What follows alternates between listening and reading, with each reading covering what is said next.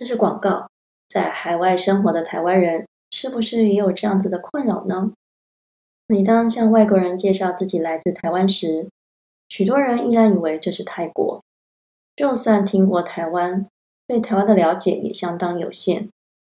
想要推荐说德语的外国朋友们来台湾旅游观光，但讲德语时呢又词不达意，就算能够精准表达，以台湾人的角度来介绍。也不见得能够引起外国人的兴趣，因此，推卡这次办了一个台湾的旅游讲座，邀请到了三位讲者，都是瑞士人，他们将用德语来讲述他们在台湾旅行的经验与故事，以瑞士人的角度来介绍台湾，要推销台湾旅游给欧洲人，也会更加有说服力哦。活动参加呢，不仅免费。结束后呢，还有台湾小吃阿普罗，有这样子的好康，你还不赶快介绍给身边说德语的朋友们？台湾旅游讲座即将于二零二三年十一月四号下午一点，在苏黎世 ATH 主楼举行。详细的报名资讯以及传单都可以在资讯栏，还有推卡的网站或是脸书专业上面找到。现在就赶快推荐给你说德语的朋友们来报名我的活动吧！Bonjour，Bonjour，No，Allegra。你们现在收听的是瑞士的 Small Talk，来跟我们一起分享瑞士生活的酸甜苦辣吧。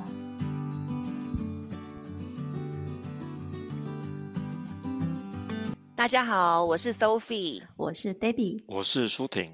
人家说呢，好的旅伴带你上天堂，不好的旅伴呢，帮你盖灵堂。有时候呢，旅行的目的地再好玩，我们都可以被不好的旅伴弄得很扫兴，搞不好呢，扫墓还比较高兴呢。那这一集呢，我们就要聊聊自己过去不同的旅伴，然后跟其他的国家的人，或者是跟台湾同年纪的人，或者是长辈，我们一起去旅行时呢，会蹦出什么样的火花？舒婷写的太好了，David 你能念完也很不得了。对，我们要先讲一下，我们录光是录这个开场就要 NG 了几次吗 五次，所以是怎样？我们有切身之痛，是不是？所以我们今天来聊一聊，旅伴实在太重要了。那其实我们之在之前的节目里面也有提到旅行的经验。所以这一集会稍微有一点不同的是，我们来说一说我们跟欧美的朋友一起旅行的经验。因为通常，比如说亚洲人可能都想找好吃的啊，欧美的人就想找个地方喝酒，没什么事摆烂一下，买买纪念品啊。所以你们的经验跟欧美人是一起旅游的是如何呢？我觉得看。目的地，因为我如果比方说跟欧美的朋友一起在欧洲旅行的话，蛮合得来的。但是就是像刚刚一开始有讲到说，我们真的很重吃的，然后很想要去尝尝当地的美食啊，然后有时候也要想要试试好吃的餐厅，那有时候可能想要排队一下，或者绕比较远的地方。可是有时候他们就会觉得说，啊，就是只是填饱肚子而已啊，啊，也不是，他们也不会觉得说。尝试当地食物是旅行的一部分，我觉得这一点就跟我们的价值观很不一样。就像我跟我爸妈还有公公跟罗曼诺去旅行的时候，我们说疫情之前我们会有一些就是两家人家一起旅行，然后呢，我爸妈可能就八九点，你知道吃完晚餐之后，老人家就觉得哎，应该要去旅馆休息啊，去睡觉了。那瑞士人组 就会说，哎，我们去找个酒吧喝个酒。对，然后我妈就想哈，要去喝酒，啊，现在不是已经晚上要睡觉啦，都吃饱饭啦。可是我公公他们就会觉得说啊，可是不是已经出来旅行，你应该就是找一间酒吧，然后聊聊天呐，怎么样，然后喝个小酒啊，就完全不一样。所以我们是直接分两组进行，然后瑞士人请你们就直接去找酒吧喝酒，那我们台湾人呢，我就先带我爸妈回去睡觉，然后我再去找他们，跟他们会合。对，因为他们会觉得说出来玩喝酒这种，就是有一种庆祝的气氛，就是好像对他们有一种仪式感。我觉得这也是可以理解啦。对，就是他们可以接受跟平常生活不一样的节奏，对不对？台湾人好像还是会希望，如果平常早睡的话，还是会希望早一点睡觉，是这样啊。可是我比较不能接受的是，好，我就小酌一下还好，但是有些人就会。一直就是喝喝喝喝到半夜，然后很晚才睡，然后睡到隔天中午才醒。那我会觉得说，那为什么要出去那么远的地方，然后要花那么多那么长的时间做你在瑞士就可以做的事情？对啊，还要花那么多钱住旅馆，对啊，在家里就可以睡他了。可能说明他旅行目的就是出国喝酒啊，他想喝喝看不同国家的酒有什么不一样啊。对对啊，啊，其实这个也是我们跟他们不一样的地方。我也是说，亚洲人的节日都有东西可以 吃，清明节有春卷，端午节有粽子，中秋节有月饼，有烤肉。然后他们每个节日都是在找借口喝酒而已。真的对耶，。可是他你看，他们也只喝酒，他不买东西啊。你说亚洲人出国就是买买买，那个行李箱不够，还再买一个。我妈真的出国都是一拼命买，就是各种纪念品店、超市就一定要进去看一下。那反正就是我公公他们就瑞士人就是，诶，就是一个行李箱，从头到尾就是一个行李箱。都不会变。那我妈是买到都是要塞到别人的行李箱去的那种，或者是大包小包，她 在另外那个，你说他行李箱还会放那种手提袋，然后买太多放不下，手提袋再拿出来继续装。我想说，到底是为什么要买那么多呢？说哎，这个谁谁谁要送啊，这个谁谁谁上次出国也有送我，你们妈爸妈不会这样吗？哦，会。好像没有买东西就感觉没有出来玩一样。可是可是那这样瑞士人出去真的完全都不买东西吗？买酒啊，对我真的不太懂，真的没有酒有那么痛苦吗？我在摩洛哥的时候，因为摩洛哥也是回教国家，然后我就看到一个西方面孔的人，就四处挨家挨户的问说，Do you have beer? Do you have beer? 我就想说啊，这几天没喝是会死哦。应该会。因为很多回教国家都没有啊，就像如果我们那时候去埃及的时候，开罗它算是一个大城市嘛，虽然很多那种高级饭店、五星级饭店或者四星那个都有酒吧，都有酒，可是它酒真的很贵，但是还是一堆欧洲人在那边喝。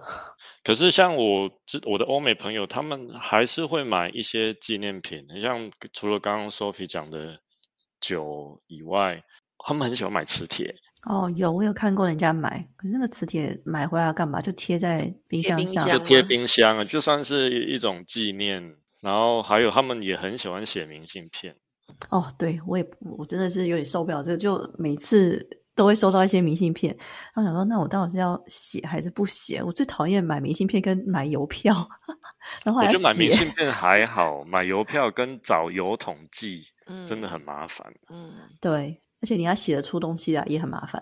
我真的没有那个感觉，我觉得写个画菜不就好了，照片寄一下就好了吗？为什么还？而且你像你买了明信片，他也不一定收到啊。对啊就，像我在威尼斯寄的明信片，我看我公婆也从来没有收到过。而且收到的人要放哪？可能放出来在那个可以展示的空间有限，他会展示，他有可能每个人都会展示吗？对啊，我朋友的有诶、他有一面墙就是专门在放别人旅行给他的明信片。对啊，有时候我就在想说，我写给别人的话，他们会放哪？会不会就很无奈的放进他的一个盒子里面？就是所有的人都都放在那个盒子里面，对啊，可能久久拿出来看一下，不知道。对，你们可以不用写明信片给我，真的。对，你们也可以不用，对，谢写谢。讯息。心意我也我也可以，心意到了我也不用，心意到了就好。我看照片就很开心了。对啊，那你们知道说那些欧美人士在台湾的时候，他们有没有对我们感觉很习以为常的事情，感觉特别有兴趣，或者是觉得很奇怪的地方？有，我觉得他们就是真的无法了解说吃的对亚洲人有多重要。对，就亚洲人嗯可以花很长的时间排队，就只排一碗吃的，牛肉面吗？嗯 还是什么？比方鸡排之类的？嗯或是什么冻饭啊。嗯那也可以为了一家好吃的餐厅，然后什么开车或坐车多绕半个小时、一个小时，就只为了去吃那家好吃的餐厅。天啊，我看到排队都不想排。我也是哎、这一点我们是不是被西化了？对，其实我也不太能，我现在也不太能接受排队了。可是，在台湾很很常见呐、就像我上次回去台湾的时候，我妈都说：“哎、我们家附近有一个很有名的锅贴，听说还有得到什么米其林什么奖。”我说：“真的假的？”好多人在排队，他就只有卖锅贴跟酸辣汤，好像还卖了牛肉面，就三样东西而已，然后一堆人在排队。看到这么多啊，直接放弃了。然后我们等人没有那么多的时候再说吧。对啊，我觉得现在我也没有排队的那啊，你有吃你有吃到吗？好吃吗？有啊，吃了他的锅贴啊，也是不错啦。但是我没有办法理解这种锅贴，其实很多地方都有吧？锅贴到底有什么特？它可能煎的比较酥，比较脆。有时候可能就是一窝蜂的，大家都说好吃的，但就是其实也有其他地方也是一样的品质的。我印象还很深刻的是，我跟瑞士人一起去马来西亚，然后就就他们就会看到一些我们觉得很习以为常的事情，哎，比方说，他就觉得说人跟车子走在同一个地方，然后没有人行道那种隔开，他觉得很危险。但是在其实亚洲很多小巷子都是这样子。这一点我完全同意，因为这次回去我不止一次纠正我爸爸妈妈，竟然走在马路上，就是怎么可以走在 马路上？你应该走在人行道上。但是有些小巷子它就真的没有人行道啊。台湾蛮多骑楼也没有办法走啊，所以你只能走在马路上啊。对啊，所以我们已经习惯了吧？其实，对对啊，就是就是他们因为可能欧洲。本身行人的路权就比较大，然后他们比方说像有些山路，它旁边没有人行道，没有人会去走，诶，他们就会觉得很危险，人跟车子不应该在同一个地方。反正车子也会闪避人吧，车子至少知道旁边有人，他不会过来啊。对啊，但是他们就是会觉得说，人跟车就是要壁垒分明。然后他看到，特别是那些小巷子，然后旁边又放一大堆花盆啊，又停了一大堆什么东西，然后车子就在旁边，人也走在上面，他们就觉得很可怕。对，然后还有另外一个很有趣的点，就是他们 对这些高楼大厦的审美观，就是可能这种东西在欧洲比较少见吧。那有一次，我们就去比较郊外的地方。一个三十七楼的餐厅吃饭，然后它有一个有一个 terrace，我们就去外面吹风这样子。然后因为刚讲过那个是乡下，它不是说在都市市中心怎样，所以它的建筑物也是这样很零散，然后灯也是一点点一点点这样子。然后他们都觉得好漂亮哦，然后所有的亚洲人就满脸问号说漂亮在哪里？因为它就只有几盏灯的意思吧？因为它是在郊区吗？是郊区，但是也没有说那么，也没有说就是远远的这样几盏，但是就是没有说像都会市中心那么多那么亮。对，可能他们第一次到到这么高的地方看到这样的景观吧。对，三七楼算高吗？在亚洲高楼大厦蛮高的吧？因为你看那个苏黎世的 Prime Tower 好像也三十几楼了。我很想知道苏黎世最高楼到底多少的。哦，Prime Tower 三十六楼，我刚刚三十六哦。OK，三十七楼比他高一层。那个餐厅对，难怪。会不会觉得哇哦这么酷啊？比较高。对啊。而且因为瑞士没有捷运嘛，然后我们在吉隆坡就有搭捷运，然后它就有些地方它不是平的。然后它会那轨道会上上下下，那有时候可能它在高架桥，然后走到一半又到地下，嗯，他们就觉得超级有趣。哎呀，我们德语区没有捷运，那是法语区的洛桑有啊。可是捷运这种东西有什么好？对啊，就是就是我不懂他们的点在哪里，你知道吗？很多年前我跟一个瑞士人在台湾出差，然后他就很惊讶法语区的瑞士人，然后他就说。他一直以为瑞士的火车就是已经很棒了。他坐了我们的捷运跟高铁之后，他非他觉得非常不可思议。他觉得他在瑞士的火车上是很舒适，然后也很干净。可是他说他可以在高铁的地板上睡觉，跟 捷运夸张吗？跟捷运的，他说实在太干净了，而且是。就是系统太棒了，然后他觉得很惊讶，就是台北到高雄那时候九十分钟就可以到，快车九十分钟，他觉得非常不可思议。你没有带他去坐台铁吗？哎，没有。对，这就是这就是那个就是点。高铁跟台铁还是不一样吧？那还有一点，我外国人讲的，可是我觉得我们也应该要有点自豪这一点。他说。台湾这有够难找垃圾桶的，哎，真的，是不是只有在台北有啊？是其他的县市也是吗？我知道台北市是你走在路上是没有垃圾桶的。对，其实都是台湾好像很少有地方可以让你丢垃圾，就是比方说你那个你去买个手摇饮，你喝完了你要丢很难找，但是很奇怪的是，就算垃圾桶那么难找，路上几乎没有垃圾。我觉得这点是我们应该要觉得很自豪的地方。真的，我们可以把垃圾丢进自己的包包里面带回家丢。路上还是有垃圾吧？没有吗？对，但是跟跟欧洲比，真的少很多哎。对，因为真的，比如说像伦敦，其实就很脏啊。然后我觉得瑞士是还好，普遍来还好啦。我觉得苏黎世这几年，我觉得垃圾有变多，有就走在那个比如说 Bahnhofstrasse，就是比较人比较多的地方。而且欧洲有一种垃圾很常见，烟蒂。对，超级多嗯的，火车站那边一堆烟蒂没，户错外的那种没错轨道上也一堆啊。啊。对，我想说，那清洁人到底怎么清呢？就是这样放烂，就放在那边，风吹雨打吧，怕自己会消失吗？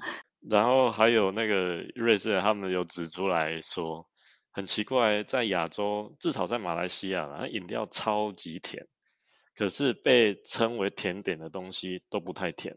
那是因为瑞士的甜点太甜了吧？所以他们吃别国家的甜点都觉得不甜吧？是这样吗？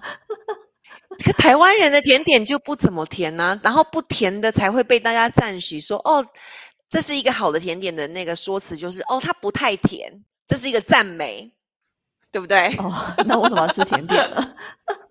不是因为他讲的是比较传统的甜点，什么什么高、什么贵嗯之类的。哦哦，那种不太甜哦。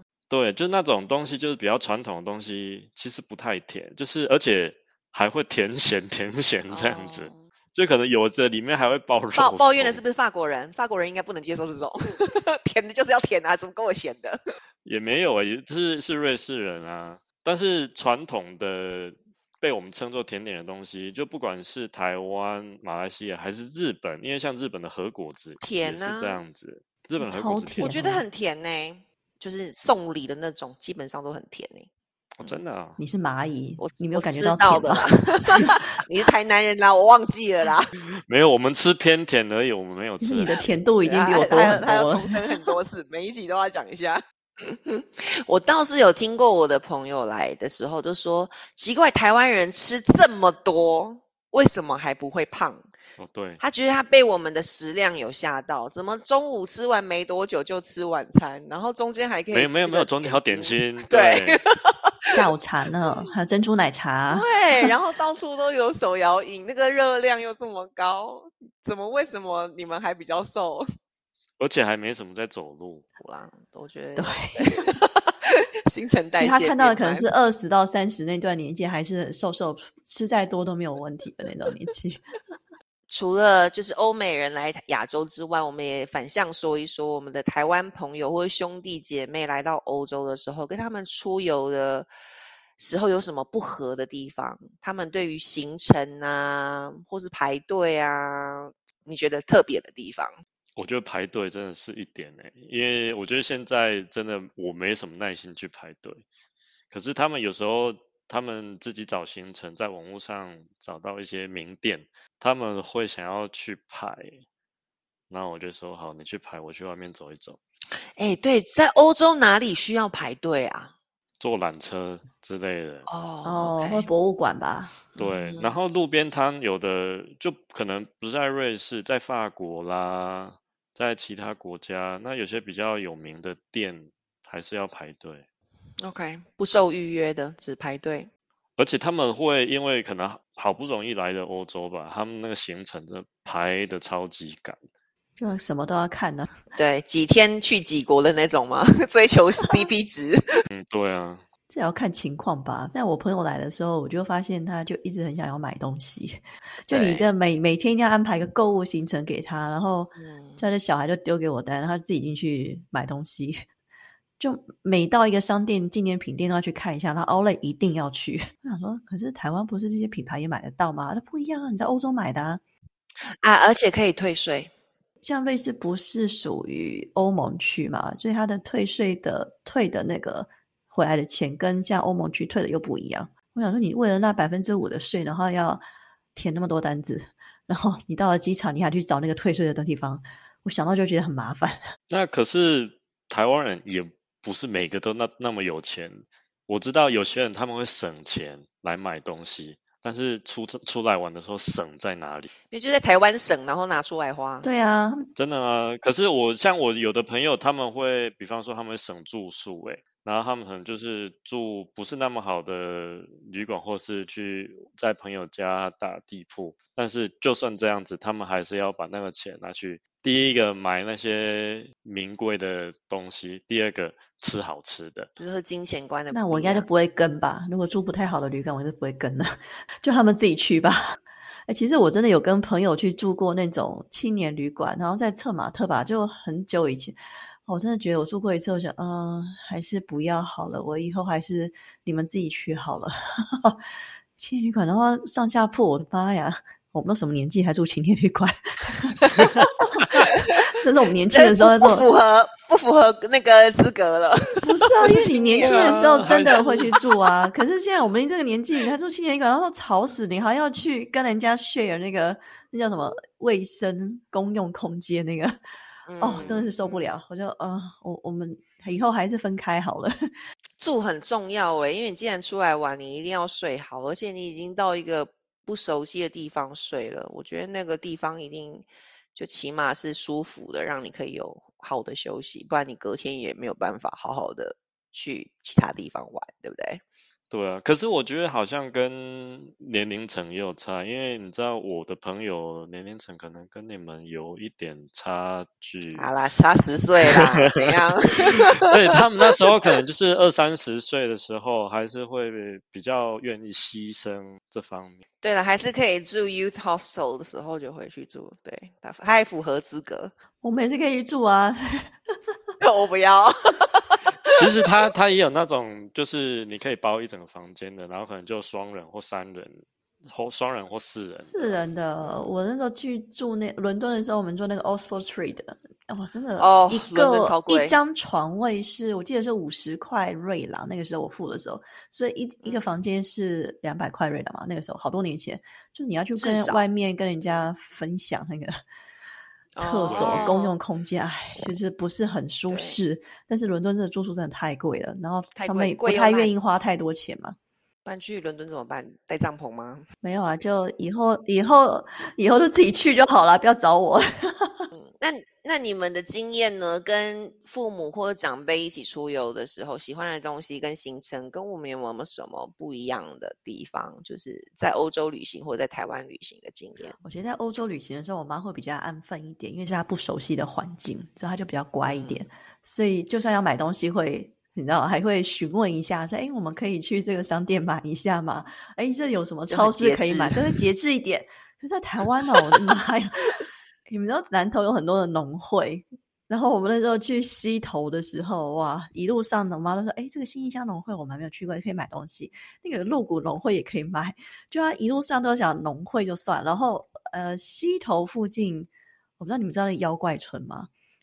这个让我好奇，好像新的，是不是？就是蛮新的一个东西。然后妖怪村，我想这到底是什么东西？然后我们就去看嘛，因为他没去过很多次。你知道很夸张，你或者说你还没有走到路口，就它只是外面停车那边，然后一直到路口还有，我觉得至少有两百公尺吧，全部都是卖菜的，就是那种高山高丽菜呀，当地的蔬菜，对，哦，那应该蛮好吃的。然后你就发现所有的人，就很多人去爬山呐，或者是游客啊，哎，每然后游览车很多，哎，每个人都在买菜，那我妈赶快 加入买菜的行列，我就想说。你你刚才已经在其他地方买了高丽菜，你为什么还要再买？说啊，可是这看起来也不错啊，还有别的豆子啊，就一直买买买，买个不停啊。可是他都吃得完吗？呃，他会说这个可以给谁谁谁吃啊，然后这个我们可以吃啊。你想，他就他会骂你说，哎，你知道煮饭一天三餐需要多少蔬菜吗？所以我跟他们的旅行的其实我不太记得我们到底去看过什么东西，其实。买菜，对，就是记得我们好像去买了很多的东西，就他每一个，就是我反正我爸的后车厢全部都是吃的，就是买菜，然后买什么干货，什么有的没的，嗯，都是吃的。因为菜菜不太能放，干货还可以放，菜大概可能保存期限就一个礼拜吧，所以他要能买很多的话，就是你要有人可以送。哎，他那两天一夜旅程，他可以买五颗高丽菜。高山高哇哦！台湾的高丽菜多大？高山高丽菜很大啊，可是他对啊，他就觉得这个很便宜呀。然后他买了之后带回家，你其实你真的没有办法吃，他就开始去送送人送人送这个送这个，然后自己留下可能留下三颗这样子。可是你知道，你不赶快吃，它就是就会黑掉、会坏掉。所以我们那一整个礼拜都在吃高丽菜。高丽菜，哦，那是不是胀气胀了一个礼拜？哎，这排排便是还不错，还蛮顺利的。对，因为我觉得我家人就是长辈也是这样子。我回台湾的时候，我们一起去宜兰玩，那宜兰。就是三星葱嘛，哦，嗯，然后但是今年的收成又不是很好，因为之前都没下雨，然后不然就是又下雨下太多，就夏天没下雨，然后后来又下太多，然后其实葱就没有很多，所以他们看到的时候就狂扫。可是葱很难保存呢，这个也是我不太懂的地方，就。是他们买了一大堆，做葱油饼哦，用都是要送，对啊，他们喜欢送别人，对啊，我就不懂，台湾人喜欢分享。就是，而且就送，就是都送个完工送个醋饼夹、卫龙脚垫。哇，这是台湾一个 伴手礼文化吧？反正你不管去哪里都要买东西给人家。真的，啊就是出去玩，人家如果知道你出去玩，那个买那个伴手礼，真的要送他醋饼、台威龙和脚垫。然后葱的话，就是可能要冰，然后可能又他们有买什么水果、玉米。然后好像在在宜兰也是很有名的东西，我也也是买了一整车，是用这是箱用箱子哇装。所以他们这个年纪都是这样啊。哎，Sophie，你们你们促进台湾经济啊？你爸爸没有买吗？不可能吧？我好像，但我妈菜会买很多，但是我们这次出去就是简单的附近玩一玩，所以也没有真的会到那种什么观光景点。对，就是附近放射线的玩一天来回的，对啊，就是去猫空坐一下缆车啊。你看，就跟我的瑞士公婆不一样，他们出去玩，哎，我就收到一张明信片，就这样了。人家不会买菜的，这样就够了，就这样够了。对啊，一张明信片就觉得心意到，就表示呃我去过这里啊，然后寄张明信片给我聊表心意。其实我觉得这样也很好。但是，Debbie，你跟你爸妈去玩，就只有你们三个人。对啊，因为我们那时候是家族一起出去，然后大概有十个人。那其实就是里面里面就是有一些比较长辈，然后有一些就是跟我比较同辈的。可是我觉得好像长辈他们不太能够接受我们年轻的，可能有一段时间我们自己单独去行，因为你们都不买呀，他们好像不合群啊，不是 跟人家一起买，对他们就觉得要合群就是要团体行 动。哦，啊，这还蛮特别的。他们就我我我有一种感觉，就是他们觉得说家族旅行就是全部的人都要在一起，不要说就是可能有段时间他们他们年那样长辈要休息，然后我们年轻的想去找点乐子，他我觉得他们的接受度不是很高。对啊，然后有时候他们的行程，因为那时候行程是长辈们规划的，他们规划行程就是也是这样买农产品、买伴手礼，然后吃当地的特产，然后真的长辈好像哦，对啊，就好像是不是台湾的长辈都这样子？那反正那种观光的行程，比方说我们那时候去北海岸，我很想下去走一走，然后路边。因为我们开车嘛，然后看到那路边那个海岸线很漂亮，没 有，没有，真的，我就看到，我就看到那个海岸线很漂亮，他们就说不要不要，那前面有地方，我们去那边。然后后来我去那边走，后来我才知道他们想去那边干嘛。那边有在卖鱼。对呀，你看重点都是要有卖东西，你都没有卖东西，他当然不会停下来让你看他。太有趣了，我妈是没有去哪里，就是特别的过夜的旅程，但是这好像。我我好像不应该讲，但他会听吗？但是我不知道，那你要不要听这一集。对，我发现真的是很爱买，就是其实逛都很都很好的那种，你知道吗？因为我就发现长辈也喜欢，就是即使没有特别出去玩，也爱逛。那他们爱平常就爱逛了，比如说像我妈妈平常，我已经不知道这次回去三个礼拜，她去了几趟那个优衣库。他就超级爱逛了，然后他都都会知道说什么时候都会有新的衣服，什么时候打折，所以就是我不知道那可能是一个长辈的那个原来就在他们的基因里面了吧？对，有可能哦。所以我们这次回去大概大部分都是就当天可以来回的，然后还有我这次去了那个历史博物馆，国立的台湾国立历史博物馆，这我第一次进去，对他们也他们也没进去过，所以他们就陪我去。虽然在台北住了这么久，你们有去过吗？没有，我去了科学博物馆，台中。台台中最有名的就科博物馆啦、啊、台中的博物馆，以前那个小学户外教学都要去那可是。你要想，三十几年对过后，它还是一模一样，它没有变太多。我是陪我朋友去的，他带着他小孩去，我觉得哎，这个我好像小时候也看过，哎，怎么都没有变呐、哎、可是讲到这个，因为我在台南的时候也有接待瑞士来的访客，然后我们就聊到那时候欧洲人就是荷兰人跟西班牙人殖民，然后把天主教跟基督教引进来。